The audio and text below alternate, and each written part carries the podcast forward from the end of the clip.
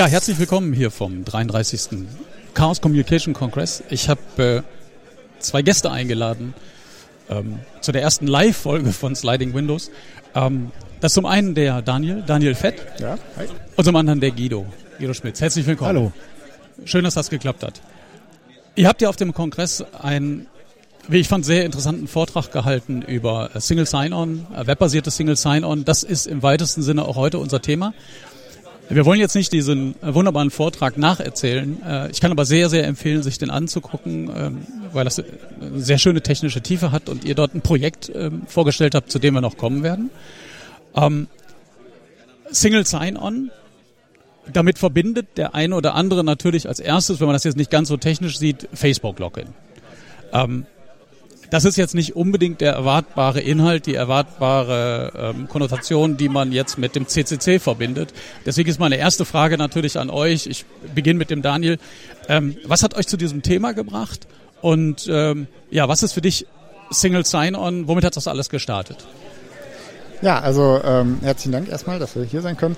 Ähm, also persönlich kennt man Single Sign-On, wie du ja gesagt hast, schon äh, natürlich so aus dem Web. Ne? Wenn man sich irgendwo auf einer Seite anmeldet, hat man da äh, manchmal zwei, drei, vier, fünf Buttons zur Auswahl, wo man sich äh, mit irgendwelchen Diensten anmelden kann. Ähm, zu dem Thema als Thema äh, für die Untersuchung der Sicherheit davon ähm, bin ich auf einem anderen Wege gekommen. Und zwar ähm, durch meine äh, Arbeit an der Uni als äh, Doktorand. Und zwar äh, habe ich ein Modell entwickelt, um die Sicherheit von Webanwendungen und Webmechanismen zu untersuchen. Das ist ein formales Modell, also das ist was, was sich im Grunde komplett auf Papier abspielt, das ist komplett theoretisch. Aber natürlich möchte man dieses Modell testen, man möchte das anwenden, man möchte damit was machen. Und ähm, im Grunde ging es darum zu schauen, welche Anwendung ist wichtig, sicherheitskritisch und äh, was kann man gut mit diesem Modell auch analysieren, was zeigt, dass das, wo das Modell seine Stärken hat. Und ähm, da sind wir eben dann dazu gekommen, äh, zu sagen, ein Single Sign-On-System ist ein spannender Anwendungsfall. Und äh, ja, das hat letztlich dazu geführt, dass wir uns in unserer Arbeit zunächst äh, Browser-ID angeschaut haben und später auch OAuth und OpenID Connect. Über das ihr hier gesprochen habt, ähm, ihr kennt euch von der Universität, ihr seid, glaube ich, beide Doktoranden. Genau, ähm, das ist richtig. Guido, vielleicht erzählst du ein bisschen zu dem Hintergrund. Trier und Stuttgart sind die Universitäten, mit denen ihr verbunden seid, wenn ich das richtig in Erinnerung habe. Ja, ähm, also wir haben beide an der Uni Trier studiert, sind auch Doktoranden an der Uni Trier und wir wechseln jetzt zum Jahresbeginn nach Stuttgart. Also unsere gesamte Arbeitsgruppe an der Uni zieht um ähm, und äh, dann äh, werden wir in Stuttgart unsere Forschung fortsetzen. Was hat dich persönlich ähm, in diesem Themenbereich gebracht? Die Bekanntschaft zu Daniel oder vollkommen unabhängig davon? Also unabhängig ist es sicherlich nicht. Also wer, die Uni Trier ist sehr klein, da kennt man sich natürlich. Ähm, und äh, das Thema IT-Sicherheit fand ich auch schon immer ganz spannend und äh, habe in meiner Diplomarbeit auch was Sicherheits äh, äh, also was äh, ein Sicherheitsthema bearbeitet. Da ging es um äh, so elektronische Türschlösser. Das hat jetzt gar nichts mit dem Web zu tun, aber äh, das äh, fand ich damals auch schon spannend und äh, die äh, äh, dann gab äh, hatte ich halt die Möglichkeit auch äh, als Doktorand äh, im Lehrstuhl einzusteigen in der Arbeitsgruppe und das äh, hat mich auf jeden Fall sehr gereizt und ich habe es bis heute noch nicht bereut, diese Entscheidung getroffen zu haben. Absolut. Ja, und man kann mit so einem Thema ein großes Publikum ansprechen.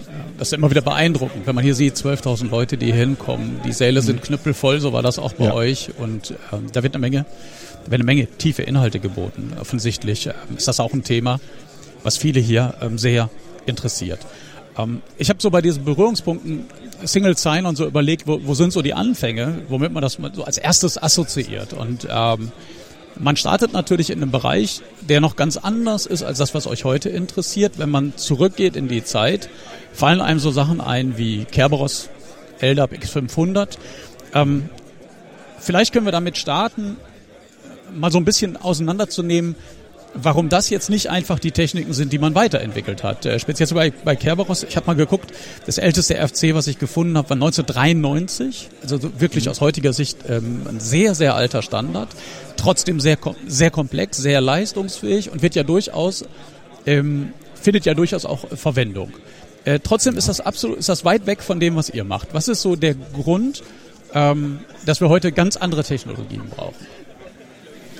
Ja, also äh, wenn wir uns jetzt die heutige äh, äh IT-Landschaft anschauen, dann passiert natürlich eine ganze Menge im Web und es passiert auch eine ganze Menge Dynamik im Web. Also die äh, Sache ist ja, es, es gibt da sehr viele Aspekte. Es gibt diese Usability-Aspekte, es gibt auch äh, Aspekte, dass das möglichst offen sein soll. Und äh, wenn wir uns jetzt moderne Standards anschauen, wie zum Beispiel jetzt OpenID Connect, da kann äh, da, also da geht das so in die Richtung federated. Jeder kann ad hoc einfach äh, an diesem System, an diesem Protokoll teilnehmen was das natürlich offen und auch attraktiv für äh, viele macht. Ähm, und wenn wir uns jetzt im Vergleich dazu Kerberos anschauen, da ist das alles noch sehr, sehr statisch. Also bei Kerberos ist es so, ich muss an einem Kerberos-Server registriert sein. Klassischerweise sind das Unternehmens- oder Universitätsserver, bei denen ich nicht einfach online auf eine Seite gehen kann und äh, mir ähm, einen Account klicken kann, wie ich das jetzt heute bei Facebook oder bei Google machen kann. Ähm, und das, dann ein weiterer Aspekt ist, dass das Ganze ähm, sehr äh, äh, statisch konfiguriert wird. Also wenn man selber schon mal Kerberos eingerichtet hat, dann äh, weiß man, dass man da eine, erstmal eine lange Config auf jedem Rechner anlegen muss, die sagt, wer denn jetzt hier an diesem Kerberos äh, beteiligt ist. Da gibt es ja auch Ansätze, Ansätze, das Ganze dynamisch zu machen, über DNS-Einträge zum Beispiel. Ähm, aber das ist jetzt nicht so, dass das große Akzeptanz im Web gefunden hat, also im unternehmensinternen Einsatz schon. Äh, da ist das äh, eigentlich, das ist so eigentlich die Hauptdomäne davon. Äh, also es ist auch Teil von dem Microsoft Active Directory, der läuft im Hintergrund auch ein bisschen Kerberos äh, mit in einer leicht modifizierten Version meines Wissens nach. Ähm, aber im Web ist es halt alles ein bisschen anders. Also äh, da möchte man äh, Standards haben, die möglichst rein auf HTTP basieren, äh, Nachrichten, die ausgetauscht werden und äh, möchte halt nicht noch irgendein anderes Protokoll im Hintergrund laufen haben, das, äh, sage ich mal, orthogonal zu diesem Standardverfahren HTTP an der Stelle ist. Absolut. Ähm, du hast bei Kerberos typischerweise eine ganze Reihe von sogar TCP und UDP-Ports für die verschiedenen Aufgaben. Genau. Was ähm, in der damaligen Zeit sicherlich noch gar nicht als großes Problem gesehen wird. Heute alles, was mehr als einen Port hat, ähm, alles, was schon nicht 443 ist, ist schon irgendwie äh, tendenziell schwierig. Und was glaube ich auch noch eine andere Zeit war, ist, ähm, du hast immer dieses äh, Momentum des Trusts, der Vertrauensstellung, ähm, dass du, wenn du jetzt an der einen Universität bist, willst Daten austauschen, von mir aus mit dem CERN, dann kannst du vielleicht zwischen äh, der Universität und dem CERN äh, irgendetwas einrichten, explizit, aber du kannst das natürlich nicht mit allen möglichen Angeboten im Web machen. Und ähm, diese Flexibilität, dass der User selbst entscheidet, ich äh, melde mich jetzt dort an mit meinem gewohnten Konto und äh, die authentifizieren mich in irgendeiner Weise im Hintergrund gegen die, gegen den, die, die Ressource, die ich haben will. Äh, das ist sicherlich nicht so die Intention, äh, die mit Kerberos verfolgt wurde. Äh, wenn wir an LDAP denken, ähm, da haben wir dann zumindest mal so einen Port, das wäre denkbar, LDAP-Authentifizierung.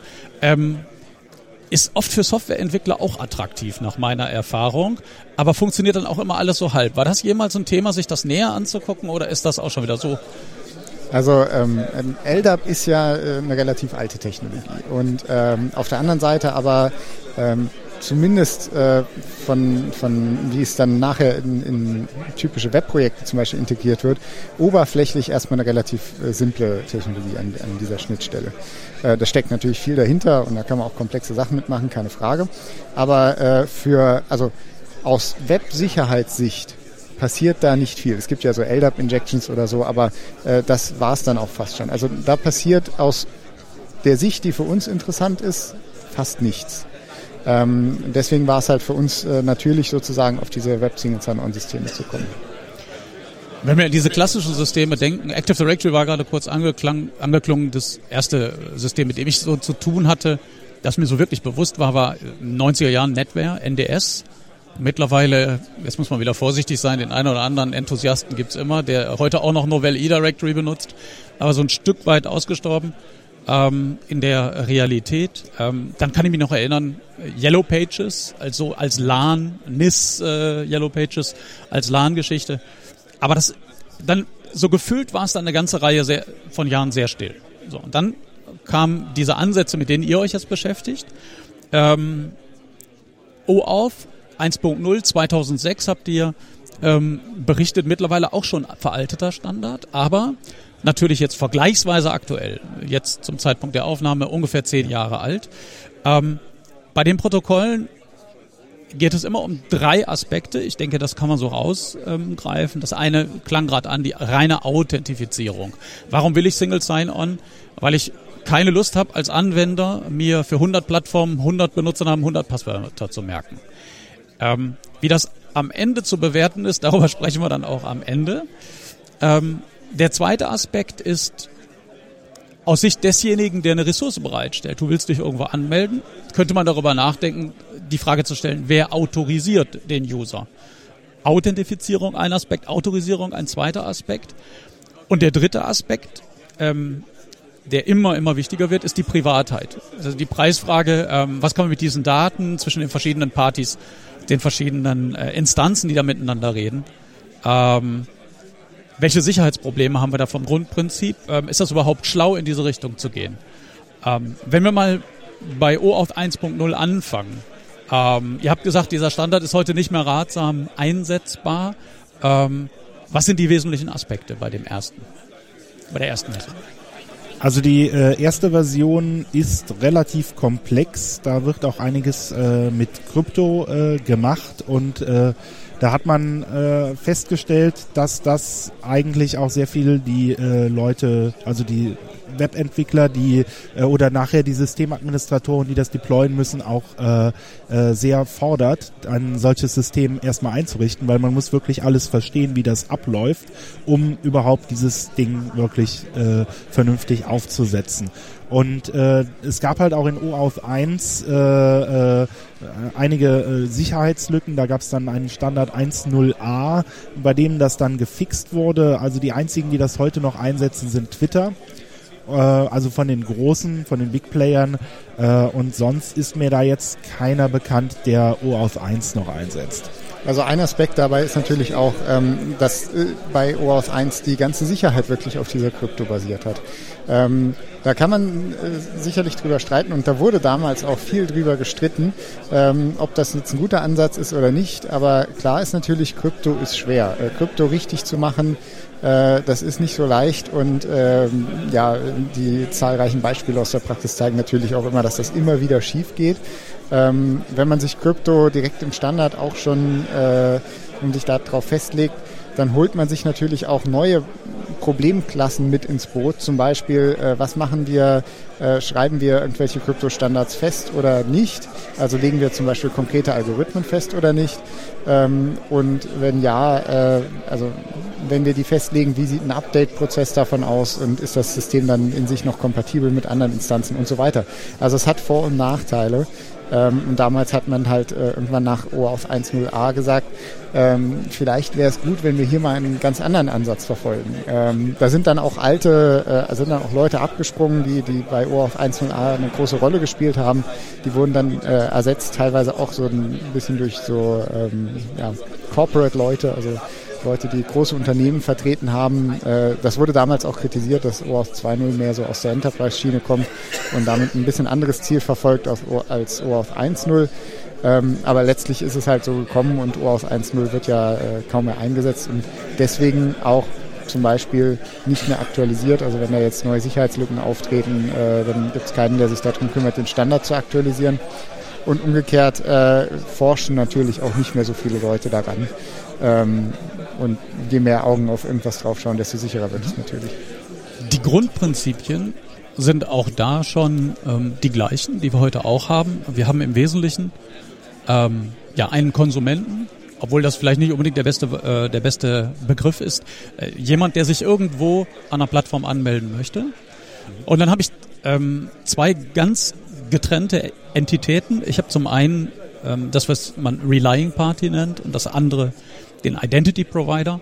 Wenn man jetzt gar nicht aus dieser Szene kommt, ist das oft äh, so ein bisschen verwirrend, diese, diese ganzen Begrifflichkeiten. Äh, vielleicht kannst du, Guido, mal kurz erklären, wie diese Grundprinzipien sind, was da zusammenspielt, weil das zieht sich ja wie ein roter Faden durch all die Standards, über die wir jetzt reden werden.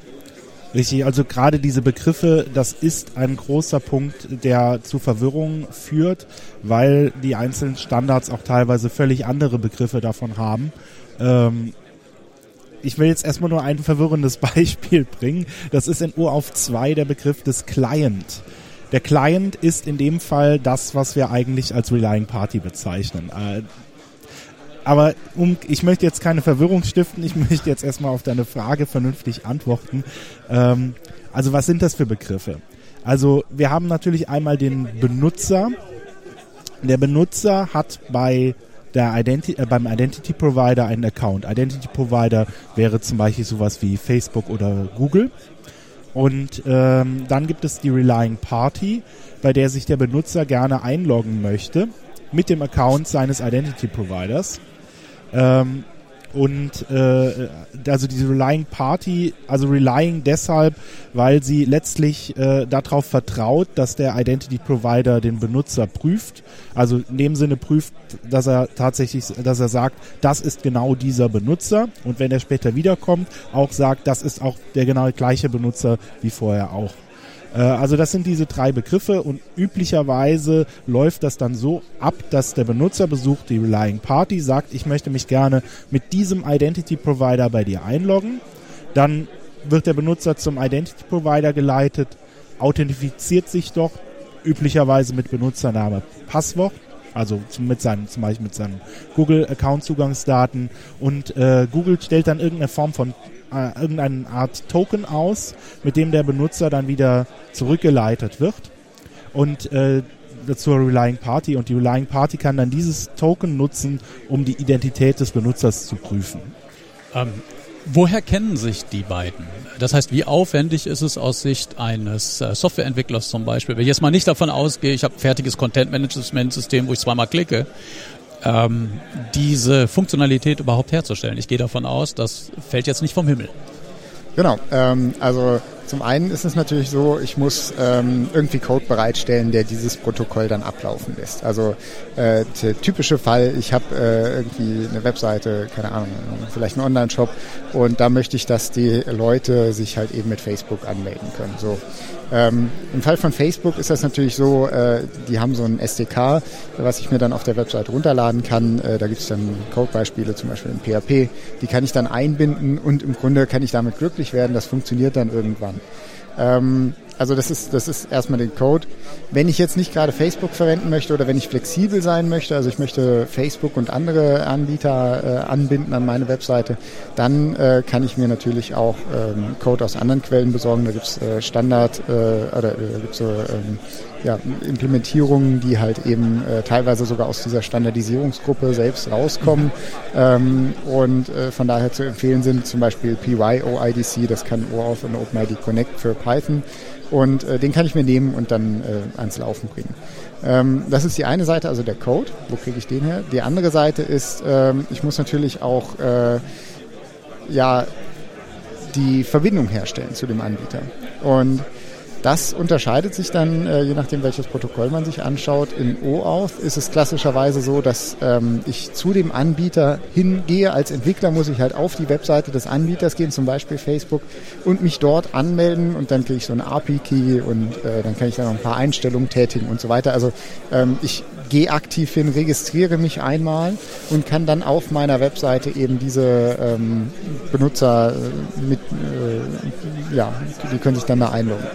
Es gibt auch ein neueres, äh, einen neueren Ansatz, der wird in OpenID Connect verfolgt und ist dort als äh, ja, äh, Teil des Standards äh, verfügbar. Und bei diesem neueren Ansatz habe ich eine sogenannte dynamische Registrierung. Und bei dieser dynamischen Registrierung ist es so, dass ich als Relying Party mich gar nicht festlegen muss, welche Identity Provider ich anfänglich verwenden möchte. Ähm, Stattdessen, wenn ein Benutzer kommt, wird dynamisch geschaut, ob der äh, zum Beispiel die E-Mail-Adresse und äh, daraus der, der E-Mail-Anbieter, der da in dieser E-Mail-Adresse halt kodiert ist, ähm, ob der OpenID Connect mit dieser dynamischen Registrierung unterstützt. Und wenn ja, dann wird automatisch so eine Registrierung durchgeführt, ähm, sodass für mich als Relying Party von daher gar kein Aufwand mehr ist, mich da vorab zu registrieren.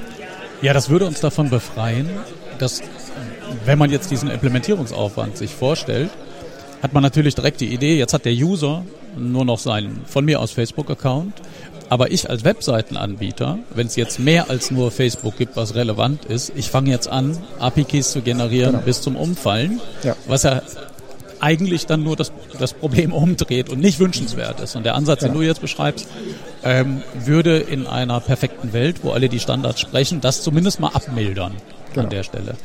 Ähm,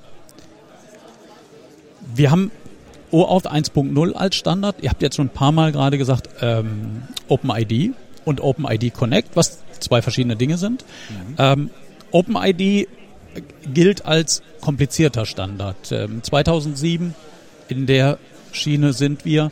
Ähm, OpenID Connect ist jetzt die perfekte Lösung dafür. Wie kann man das jetzt so in der historischen Betrachtung äh, sehen?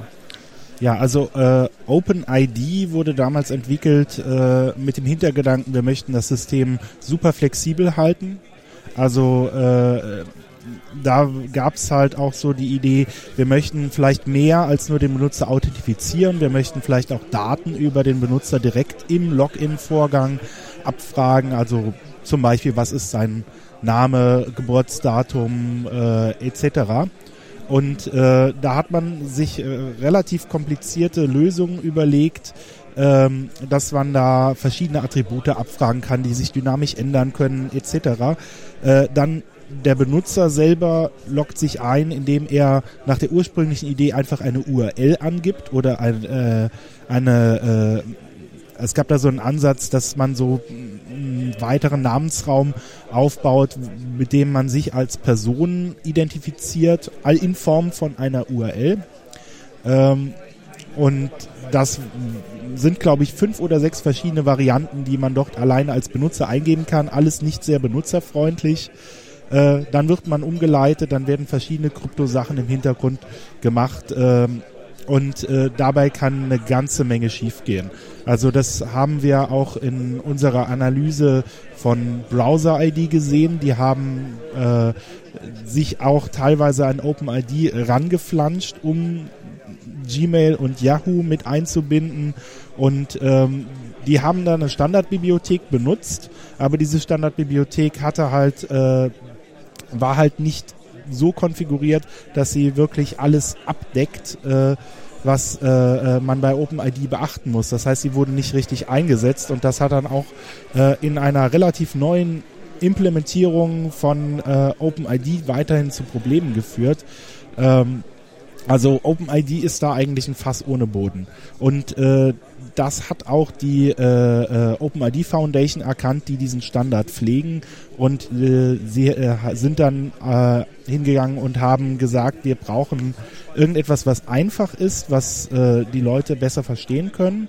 Äh, und da war, das war zu einer Zeit, als OAuth 2.0 schon als, als, als, als Standard gab und ähm, da hat man dann mit OpenID Connect einen neuen Standard geschaffen, der auf OAuth 2.0 aufsetzt, äh, die OAuth 2.0 Konzepte verwendet, aber zusätzlich auch einige der Features äh, von OpenID mit in die OAuth-Welt äh, bringt. Das sind dann zum Beispiel, dass ich mir dynamisch Partner suchen kann, mit denen ich diese Authentifizierung äh, durchführe. Also das gab es bei OpenID auch schon, nur da war es halt relativ kompliziert. Äh, bei OpenID Connect ist das äh, sehr einfach gelöst. Und natürlich auch zu, zu zusätzliche Attribute abzufragen etc. Also äh, da äh, hat man einige der Konzepte von OpenID übernommen, aber das halt auf einen einfachen, schlankeren Standard drauf aufgebaut. Ja, schon sehr irritierend, wenn unter dem Namen OpenID irgendwas, OpenID ja. Connect, ja. dann auf einmal ein ganz anderer Standard, der eigentlich eine Konkurrenz, äh, in Anführungszeichen also, Konkurrenz ist, äh, weitergeführt es ist, wird. Ja? Es ist tatsächlich eine kuriose Situation. Ähm, man hat das alte OAuth 1.0, ähm, ein Authentifizierungsprotokoll, und man hat das neue OAuth 2.0, was äh, komplett inkompatibel dazu ist. Äh, das ist auf der einen Seite. Auf der anderen Seite hat man das alte OpenID und das neuere OpenID Connect, was auch vom Protokoll her völlig inkompatibel dazu ist.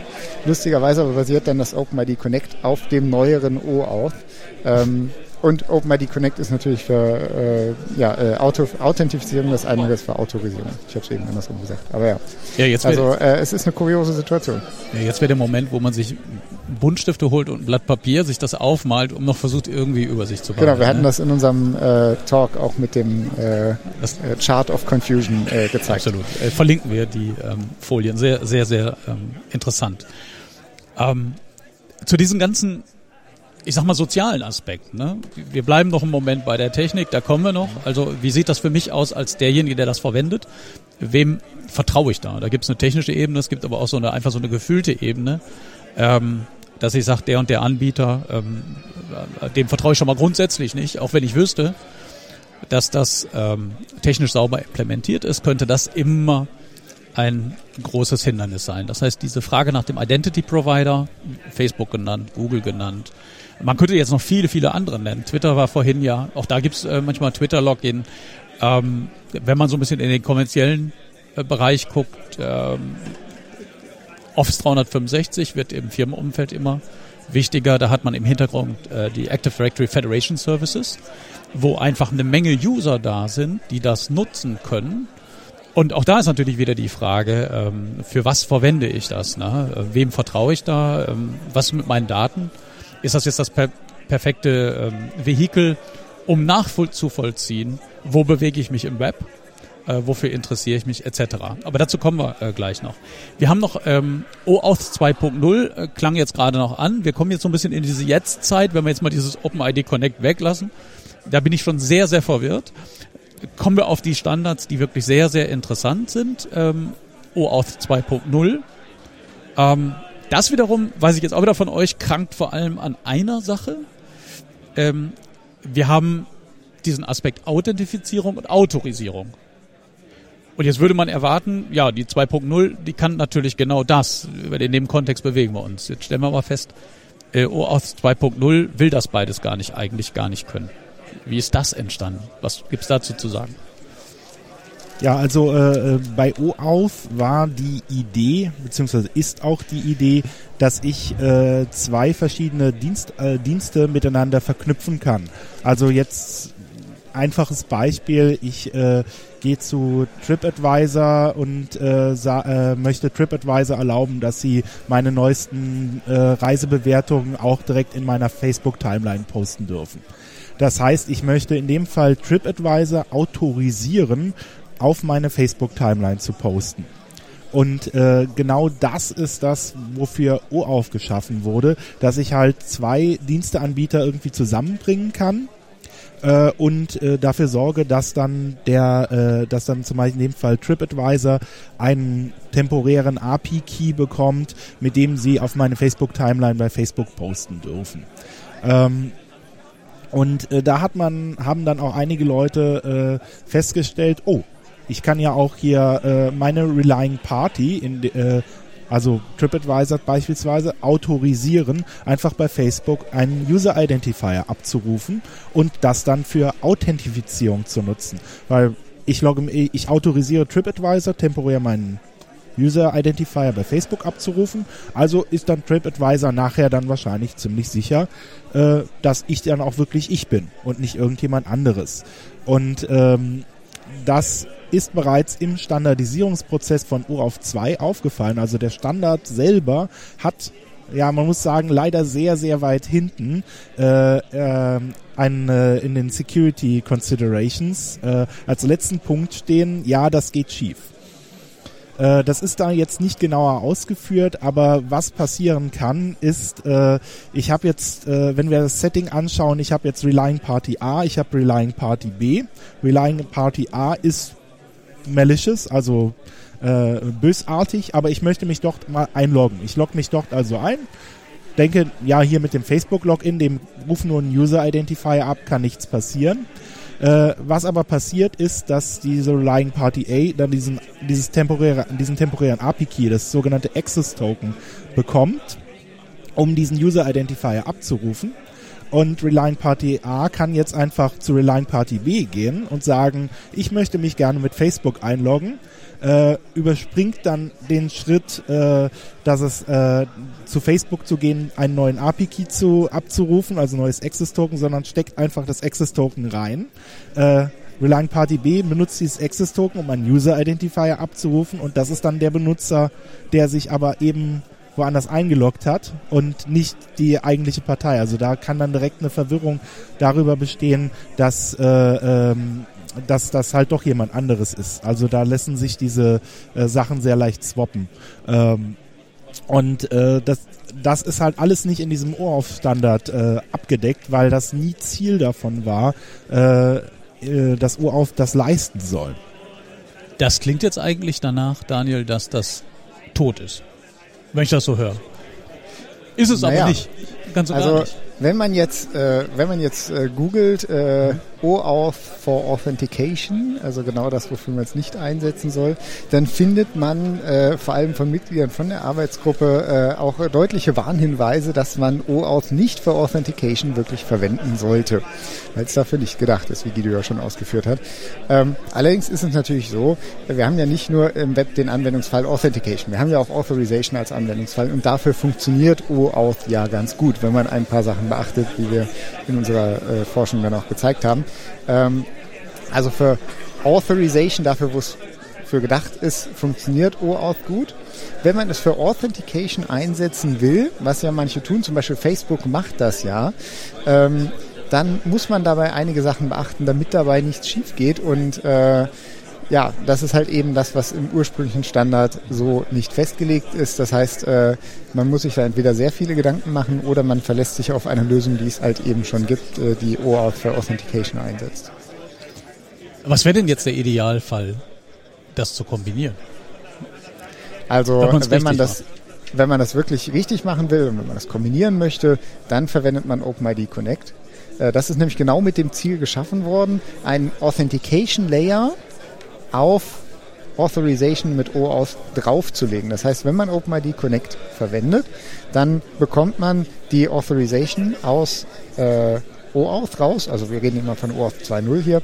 Ähm, man bekommt aber zusätzlich eben Authentication, was dort durch ein zusätzliches, äh, optional auch signiertes Token sichergestellt wird. Das heißt, mit OpenID Connect, da werden auch viele Optionen einfach schon weggestrichen aus dem OAuth-Standard, die zu Fehlern und Sicherheitslücken äh, führen können. Wo muss ich ein Konto haben als Noob, der sich damit nicht auseinandersetzen will, um genau dieses Verfahren so zu benutzen? Wer hat das implementiert, wie das sein Google. soll? Google. Wenn man äh, Sign-in with Google macht, die verwenden OpenID Connect. Das hört sich äh, zumindest nach einem gehörigen Marktanteil an. Ja. ja. ähm, was interessant ist bei dieser Diskussion, es klang gerade schon an, ähm, das ist ja so ein bisschen spooky, ne? Ich äh, gehe auf äh, irgendeine Webseite und soll mich mit was ganz anderem anmelden. Dann kommt natürlich der Aspekt dazu, dass dann äh, sehr gerne äh, solche Sachen passieren wie, äh, möchtest du jetzt deinen Erfahrungsbericht auf äh, sozialem Dienst XY posten, was ich typischerweise nicht will, und mich dann äh, das Ganze eher abschreckt. Ähm, die Frage dahinter ist also dann, immer sofort.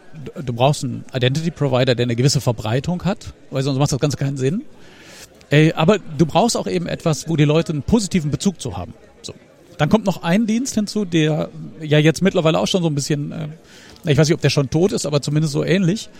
Ähm, Firefox, ähm, Mozilla Persona, Browser ID, genau. ähm, wo die Leute zumindest die Anwender, Anwender eine posit einen positiven Bezug zu dieser Plattform Mozilla, zu dem, Firefox-Browser haben und die als Identity Provider einen ganz anderen Weg gehen, ähm, sondern das Ganze dann E-Mail-basiert machen. Könnt ihr was dazu sagen, wie das funktioniert? Ja, also das äh, ähm, Browser-ID-Protokoll oder Mozilla Persona, das ist ja der Marketingname äh, der Implementierung. Äh, da war so die Idee, dass man ähm, signierte äh, Einmal-Zertifikate äh, austauscht. Äh, das sollte eigentlich ursprünglich im Browser direkt drinstecken, äh, sodass da kein großer Overhead in Form von JavaScript-Code etc.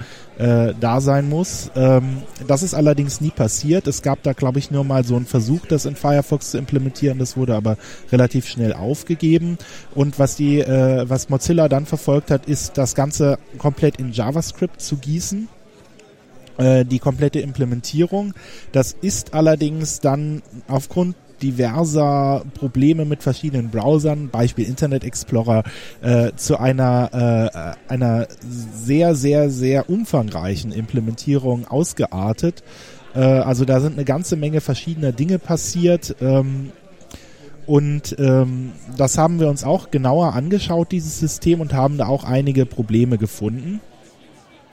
Ähm, also die äh, sagen wir so Probleme in der Authentifizierung selber waren dabei, aber auch äh, äh, es gab halt dort ein, ein einzigartiges Versprechen für diese äh, für die Nutzer, nämlich dass die Identity Provider, also in dem Fall die E-Mail-Anbieter, nicht mitbekommen sollen, wo ich mich einlogge. Also eine Privacy in dem Sinne, äh, der Identity Provider sieht zwar, dass ich mich einlogge, aber er sieht nicht, wo das passiert. Und ähm, das äh, äh, war dann leider nicht der Fall. Also wir hatten uns das System genauer angeschaut und dabei auch gesehen, dieser Privacy-Aspekt, da gibt es einen Angriff drauf, den wir aus diesem System auch nicht, äh, äh, also das, den wir nicht fixen können. Also das war, man muss es sagen, leider broken beyond repair. Es gab noch ein paar andere Probleme, so das Henne-Ei-Problem. Das System hat sich am Markt eigentlich nicht durchgesetzt. Es gab wenige Seiten, bei denen man es nutzen konnte. Es gab wenige E-Mail-Provider, die äh, äh, das angeboten haben. Mozilla hatte dann zwischendurch ein bisschen nachgebessert, indem sie dann sich an die OpenID-Schnittstellen von Google, äh, von Google und von Yahoo dran gestöpselt haben. Ähm, das hat aber dem Ganzen nicht geholfen und äh, die Verbreitung des Systems war halt nicht sonderlich groß. Und Mozilla hat jetzt, äh, ich glaube im November, die Server für Browser-ID abgeschaltet. Also es gab da Server, die diesen den JavaScript-Code ausgeliefert haben und noch ein bisschen mehr gemacht haben. Die sind jetzt abgeschaltet. Das heißt, das System ist de facto nicht mehr benutzbar. Also Browser-ID war eine gute Idee. Ähm, die wollten ja, äh, die hatten wirklich gute Konzepte da drin, die auch, die ich auch weiterhin für sinnvoll halte. Also zum Beispiel, dass halt eben der Mail-Provider als Identity-Provider auftritt. Ähm, die hatten allerdings, ähm, ja, es wäre jetzt äh, unfair zu sagen, sie haben Fehler gemacht in der Umsetzung, aber ähm, sicherlich ist es so, dass sie ähm, aufgrund der Umstände vielleicht auch äh, dazu gezwungen waren, ein nicht ideales System zu implementieren. Und ähm, es ist eigentlich schade und äh, ich denke, dass irgendwas in der Richtung von Browser-ID äh, ja, das bessere System wäre. Ja, Verfügbarkeit, einen Browser zu haben mit einem hohen Marktanteil, ähm, der das mitbringt, gute Idee, der positiv besetzt ist, ähm, zweite gute Idee. Ähm, jetzt habt ihr die Idee aufgegriffen, ähm, seid bei dieser Idee geblieben, ähm, E-Mail als Identity Provider zu benutzen. Und ihr habt ähm, euer eigenes System entwickelt. Ihr habt ja. Schwachstellen aufgezeigt, ähm, die in den Standards sind, was im Grunde vor allen Dingen diesen Aspekt der Privacy angeht. Mhm. Ähm, man kann sich leicht vorstellen, das sind sehr, sehr wertvolle Daten. Wenn ich mir vorstelle, ich kann nachvollziehen, wo sich meine User überall anmelden. Das ist dann nicht ein einfaches Besuchen, sondern ich gehe davon aus, dass wenn der sich jetzt bei einer Reiseplattform anmeldet, dann bucht der sehr viel wahrscheinlicher wirklich einen Flug. Und es, die, diese, diese Daten sind sehr viel aussagekräftiger, als wenn der sich einfach nur irgendeine Seite mal kurz anguckt. Genau. Ähm, diese Aspekte will man natürlich in den Griff kriegen. Man will jetzt nicht das perfekte Tracking-Cookie der nächsten Generation über die Authentifizierung äh, machen. Ihr habt euer eigenes, Pro, äh, euer eigenes System hier vorgestellt, ähm, was die vorhandenen funktionierenden Technologien aufnimmt und die Schwachstellen ausmerzt. Espresso. Genau, also ähm, Espresso äh, für Secure äh, Privacy Respecting Single Sign-On. Ähm, das System greift einige der Ideen von Browser ID auf. Äh, also auch, wie du schon gesagt hast, ist der E-Mail-Provider äh, äh, hier zum Identity-Provider wird. Ähm, auch die Idee mit Einmalzertifikaten äh, ist äh, in diesem System auch ähm, auch vorhanden. Natürlich unterscheidet es sich dann. Also auf, auf, dem, äh, auf den ersten Blick ist es sehr ähnlich zu Browser ID. Es verwendet viele der Konzepte, aber es unterscheidet sich dann halt natürlich im Detail doch schon sehr von dem System. Und ähm, ein großer Punkt hier äh, bei diesem System bei Espresso war, äh, dass eben die äh, Privacy des Benutzers äh, so gewahrt wird, dass der Identity Provider das einfach nicht sehen kann, wo der Benutzer sich jetzt einloggt. Aber gleichzeitig ist dann ein Problem, äh, also bei diesen Einmalzertifikaten ist ein wichtiger Punkt, wir müssen wirklich sicherstellen, dass sie niemals den falschen Empfänger erreichen. Und äh, da äh, das im Browser zu lösen, ist nicht so einfach, weil äh, über den Browser halt auch sehr leicht dann die Informationen äh, ähm, geleakt werden kann, wer denn der Empfänger ist. Also wenn ich zum Beispiel zwei Browserfenster habe, die tauschen untereinander Nachrichten aus, da gibt es dieses Post-Message-System, äh, was mit HTML5 dazugekommen ist, dann äh, sehe ich zum Beispiel, wer ist der Absender? Oder wenn ich etwas an jemanden zustellen will und ich möchte sagen, das darf nur an Partei XY gehen, dann muss ich vorher wissen, wer das ist. Und das ist alles so ein bisschen konträr zu Privacy. Und äh, das war halt nicht so einfach, da eine Lösung für zu finden. Inwiefern ist das überhaupt für den Benutzer erkennbar? Äh, weil diese Browsertechnologie, äh, das ist, man sieht da nicht viel. Ne? Da muss man schon sehr, sehr genau hingucken. Genau, also für den ähm, Benutzer ist das natürlich an der Oberfläche sehr, sehr schwierig. Also ich meine, als Benutzer selbst kann ich nicht sehen, welche Daten da im Hintergrund an wen fließen. Und ähm, selbst als Entwickler ist es relativ schwierig, immer zu entscheiden, äh, wie versende ich jetzt meine Daten zum Beispiel von A nach B. Also da gibt's ja, ich kann das ja zum Beispiel per Postmessage per JavaScript im Browser schicken, ich kann das per XML HTTP-Request schicken, ich kann äh, normalen HTTP-Request stellen und so weiter.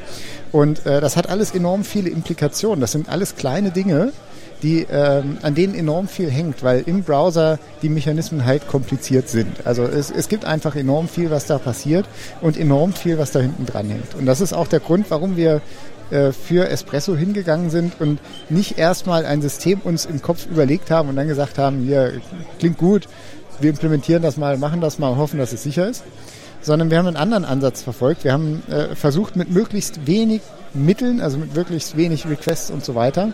Ähm, die ursprüngliche Idee äh, von Browser-ID, eben, dass da so Einmalzertifikate äh, verschickt werden, umzusetzen. Aber sind dann hingegangen und haben das Ganze, bevor wir es implementiert haben, formal verifiziert mit unseren Methoden, ähm, dass wir halt äh, zuerst einen Beweis darüber geführt haben, dass diese Privacy zum Beispiel gegeben ist, aber natürlich auch die Authentification-Eigenschaft, also dass äh, der Benutzer halt wirklich richtig authentifiziert wird oder der Angreifer sich dann nicht einloggen kann. Diese Eigenschaften haben wir also zuerst formal verifiziert und sind dann danach hingegangen und haben dann ein Proof of Concept erst implementiert, ähm, um das Ganze halt, um, um, zu zeigen, dass es auch wirklich umsetzbar ist im Browser. Und uns war natürlich auch sehr wichtig, das Ganze mit Standardtechnologien, also HTML5 zu machen, ohne jetzt äh, Extensions, Plugins und so Zeug. Ähm, habt ihr vor, das als Plattform zu etablieren oder ist primär der Gedanke, die Technologie an sich wieder zurück in die Standards fließen zu lassen? Die Verbesserungen, die Schwachstellen, die ihr aufgezeigt habt und die Ideen? wie man das besser machen kann. Oder ist es eine Mischung aus beidem? Also äh, zunächst mal war das halt ein äh, Proof of Concept. Mhm. Ähm, einfach, wir wollten, also das Ziel war wirklich einfach zu zeigen, mit Standard-Web-Technologien können wir dieses Ziel umsetzen. Wir hoffen natürlich auch, äh, damit andere Standards beeinflussen zu können.